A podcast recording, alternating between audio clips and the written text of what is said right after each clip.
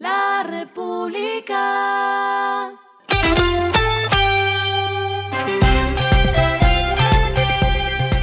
Al final de la jornada, esto es lo que debes saber sobre el comportamiento de los negocios, las finanzas y la economía. Las movidas de hoy fueron.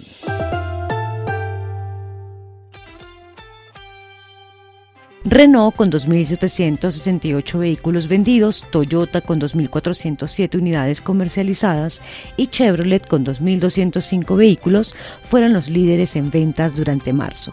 Según Andemos, en el tercer mes del año se vendieron en total 17.270 vehículos 0 kilómetros, una caída de 17% frente a 2022.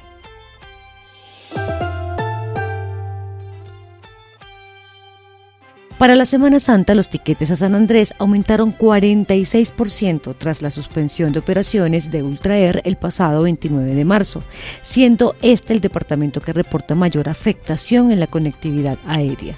En promedio, un pasaje a la isla se encuentra en 1,13 millones de pesos.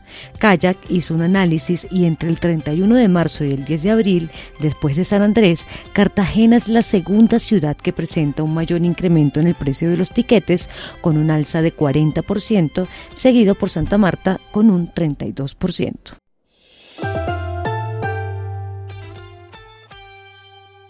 Fitch mantuvo en observación negativa las calificaciones AAA de emisor de largo plazo y de las emisiones locales de empresas públicas de Medellín, debido a la incertidumbre que todavía se mantiene por el cierre del sistema de desvío auxiliar de Hidroituango, bloqueado desde el 28 de abril de 2018. Fitch insistió en que la observación se mantendrá hasta que se confirme que el túnel está debidamente taponado con un muro que detenga cualquier flujo de agua o posible riesgo de inundación.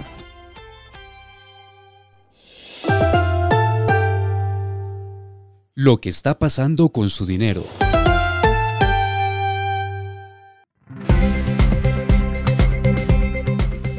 Tarde pero seguro, eso dicen por ahí, muchos días después de que los bancos anunciaran que bajaban sus tasas de interés para las tarjetas de crédito, el Banco Avevilla se sumó a la medida que ya habían aplicado más de una docena de entidades financieras y redujo su tasa a 24% efectivo anual para esta modalidad. Avevilla se explicó que esta medida beneficiará a los tarjetavientes Mastercard o Visa con un cupo de hasta 3,9 millones de pesos para las compras diferidas a o más cuotas y empezará a regir a partir de mañana.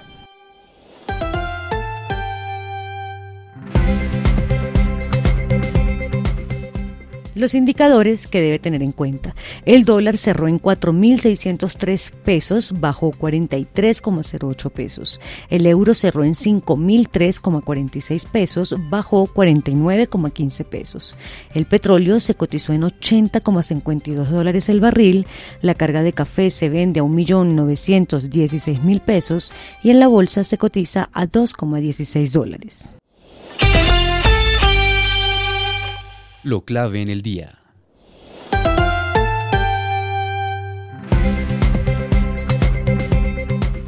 El ministro de Transporte, Guillermo Reyes, aseguró que en el Consejo de Ministros, que se realizará mañana martes 4 de abril en el Bajo Cauca, presentará algunas medidas para atender la crisis que está viviendo el sector de transporte aéreo tras la quiebra de Ultraer el pasado 29 de marzo y la suspensión temporal de las operaciones de Viva Air el pasado 27 de febrero. Entre las medidas que alista la cartera, las cuales ya había mencionado en una rueda de prensa, se encuentra la disminución del IVA a tiquetes y combustible para el caso de las declaradas zonas sociales como San Andrés, Leticia y Río Hacha. A esta hora en el mundo. Un avión que transportaba a Donald Trump partió hoy lunes desde un aeropuerto de Florida y aterrizó en Nueva York en horas de la tarde, donde el expresidente de Estados Unidos enfrenta cargos derivados de una investigación sobre el dinero que supuestamente pagó para silenciar a una estrella porno antes de las elecciones de 2016. Trump, un republicano que busca recuperar la presidencia en 2024, es el primer exmandatario estadounidense en enfrentar cargos penales. La ciudad de Nueva York tomó precauciones de seguridad y el alcalde pidió moderación a posibles agitadores, ya que se espera que Trump se entregue a la Fiscalía Distrital el martes y que se le tomen las huellas dactilares antes de comparecer ante un juez para una lectura de cargos en la que se declarará inocente. Y el respiro económico tiene que ver con este dato. La República. Perú se convirtió en el segundo país en las últimas semanas en ser despojado del derecho a albergar un torneo de la FIFA después de que el organismo rector dijo hoy lunes que el país suramericano no había cumplido con los compromisos de infraestructura para celebrar la Copa Mundial Sub-17. La FIFA dijo que este torneo se celebrará del 10 de noviembre al 2 de diciembre y el Consejo designará un nuevo anfitrión. El mes pasado fue Indonesia la despojada de sus derechos como anfitriona, pero de la Copa Mundial Sub-17, tras la indignación de algunos políticos del país predominantemente musulmán por la participación de Israel. La República.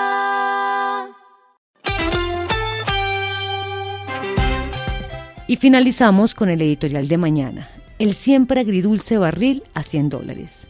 La OPEP más Rusia ha dado un golpe de mesa y recortado la producción de petróleo para hacerlo saltar de precio. Una noticia casi siempre agridulce para la economía colombiana. Esto fue Regresando a casa con Vanessa Pérez.